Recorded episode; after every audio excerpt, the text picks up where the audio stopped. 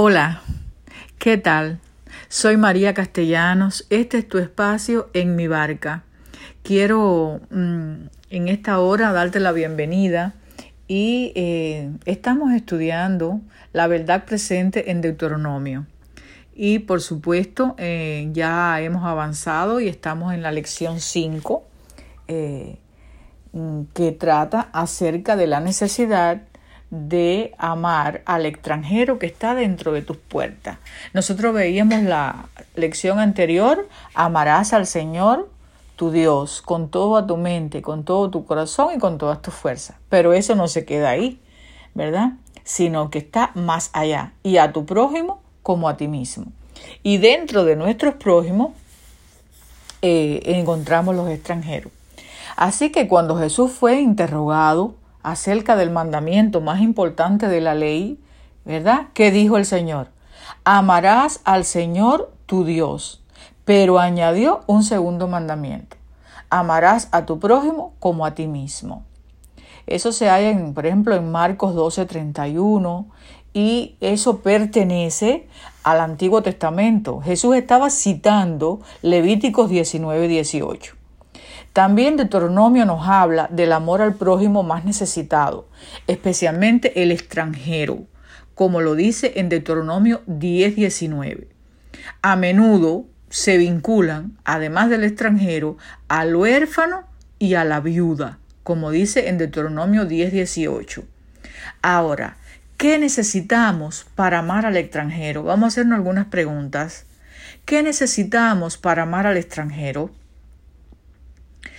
¿Por qué amar a los extranjeros? ¿Y cómo actuar con un extranjero? Vamos a, referirnos a estas preguntas. Por ejemplo, ¿qué necesitamos para amar al extranjero?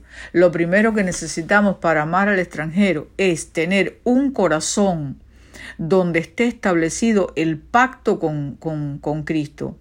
Una, un corazón de carne, como dice Ezequiel. ¿Eh? Quitaré el corazón de piedra y os pondré un corazón de carne. Por eso el Señor en Deuteronomio 10, 16 le está diciendo a los israelitas, circuncidad pues el prepucio de vuestro corazón y no endurezcáis más vuestra cerviz. Quiere decir, Mientras Dios escribía la ley en tablas de piedra, los israelitas la estaban transgrediendo, haciéndose un ídolo de oro. Como habían roto el pacto, Moisés rompió las tablas escritas por Dios, y no obstante, Dios les perdonó y ordenó a Moisés que preparase nuevas tablas, perdonándoles y dándoles una nueva oportunidad. Pero ellos serían incapaces de mantenerse leales al pacto si confiaban solo en las señales externas, como era la circuncisión física que practicaban ellos desde la época de Abraham. ¿verdad? Necesitaban una circuncisión del corazón. La circuncisión, aclaración, la señal física era en el órgano reproductor masculino, ¿verdad? Ellos practicaban la circuncisión, se cortaban el prepucio, que es la parte esa que está eh, allí. Entonces, eso se realizaba y Dios se lo ordenó a Abraham.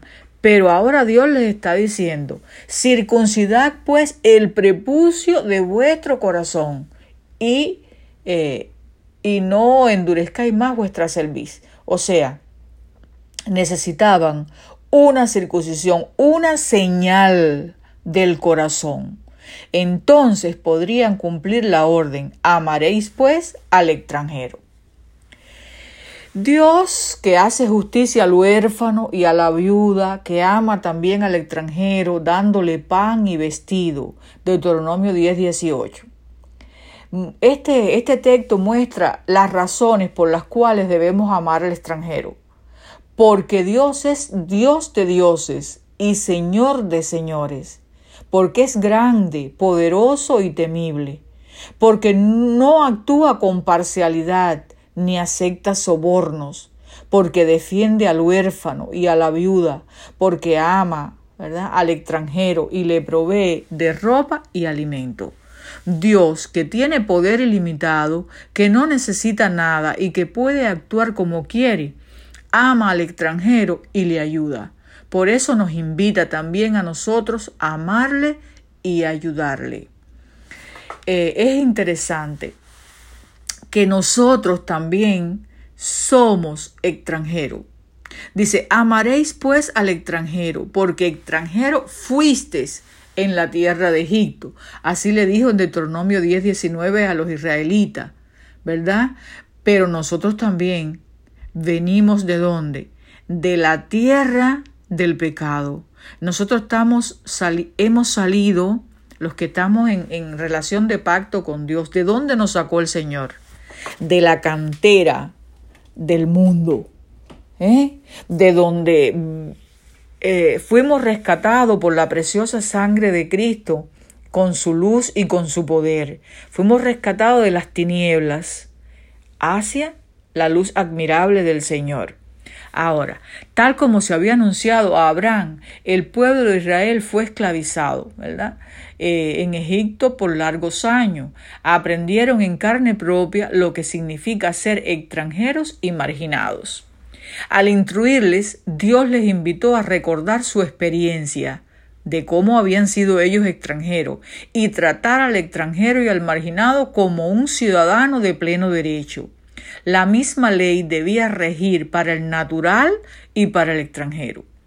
Al igual que Israel, nosotros hemos sido esclavos del pecado y vivimos como extranjeros en esta tierra, porque esta no es nuestra tierra. Amamos la tierra nueva, la tierra dichosa donde vamos a estar con nuestro Señor.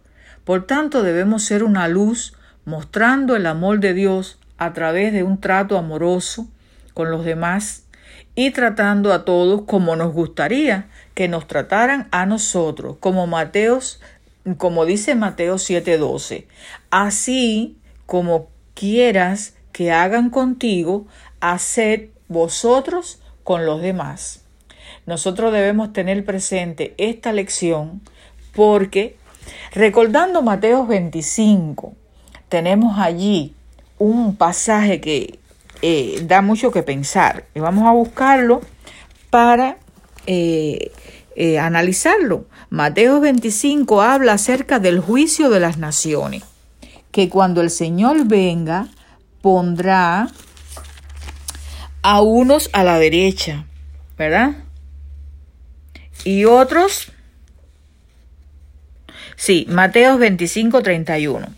Cuando el Hijo del Hombre venga en su gloria y todos los santos ángeles con él, entonces se sentará en su trono de gloria, y serán reunidas delante de él todas las naciones, y apartará los unos de los otros, como aparta el pastor las ovejas de los cabritos. Pondrá las ovejas a la derecha y los cabritos a su izquierda.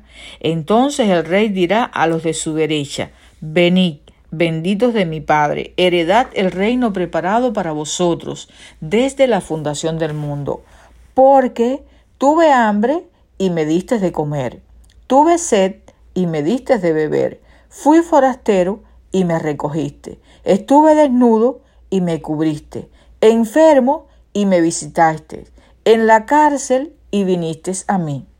Fíjense, es que ahí está el repertorio de cómo nosotros podemos ayudar tuviste sed, eh, fui forastero, estuve desnudo, estuve enfermo, en la cárcel, o sea, ahí están los diferentes frentes donde las personas que quieren hacer la voluntad de Dios pueden enfrascarse y ayudar.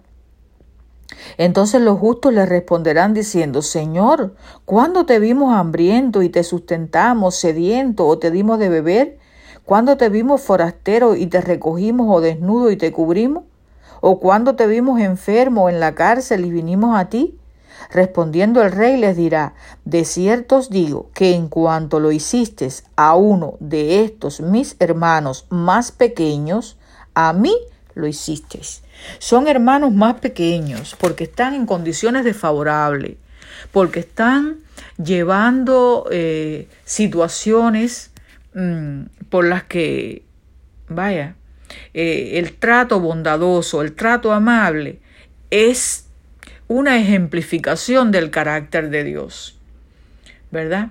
Es, mm, es imperativo que todo hijo de Dios y todo aquel que tiene eh, en su corazón el amor de Dios, pues haga las mismas obras que el Señor hacía y las obras designadas para sus hijos desde antes de la fundación del mundo.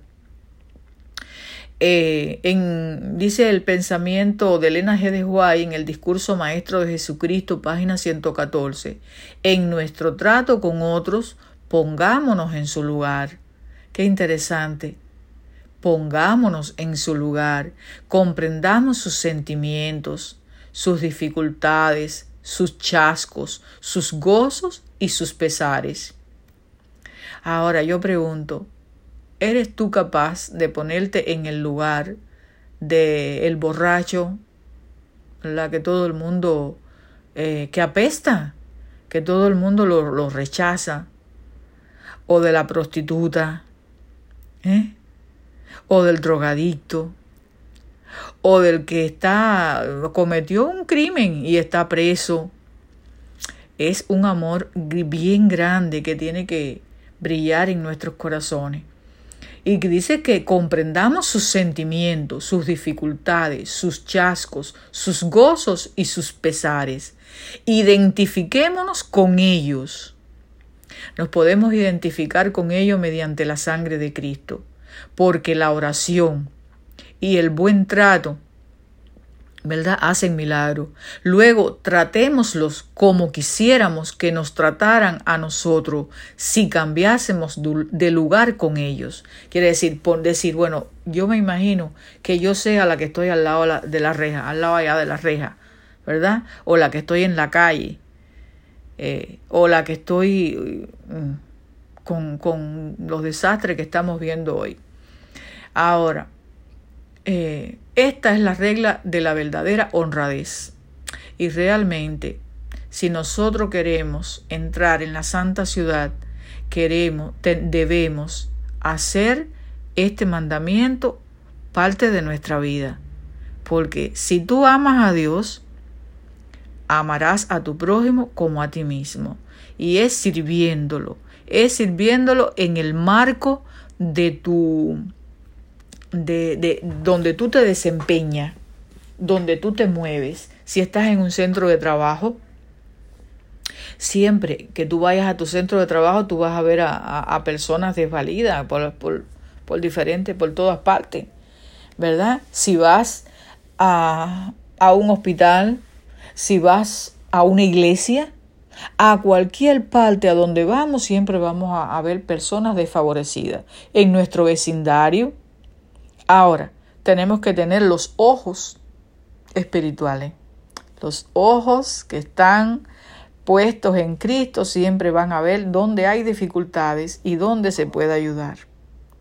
Hasta aquí, mis hermanos, le doy las gracias por haber escuchado, mis hermanos y amigos. Les doy las gracias por haberme escuchado y le estoy invitando a eh, un próximo episodio. Que nosotros eh, podamos tener este mandato, amar a tus, a tus enemigos, amar a nuestros enemigos, pero dentro de los enemigos, amar a los extranjeros que están cerca de nosotros, porque extranjeros fuimos en la tierra del pecado y hemos sido traídos a la luz y llevados muy pronto a la patria celestial. Que Dios nos bendiga y nos dé ese maravilloso amor. Hasta pronto.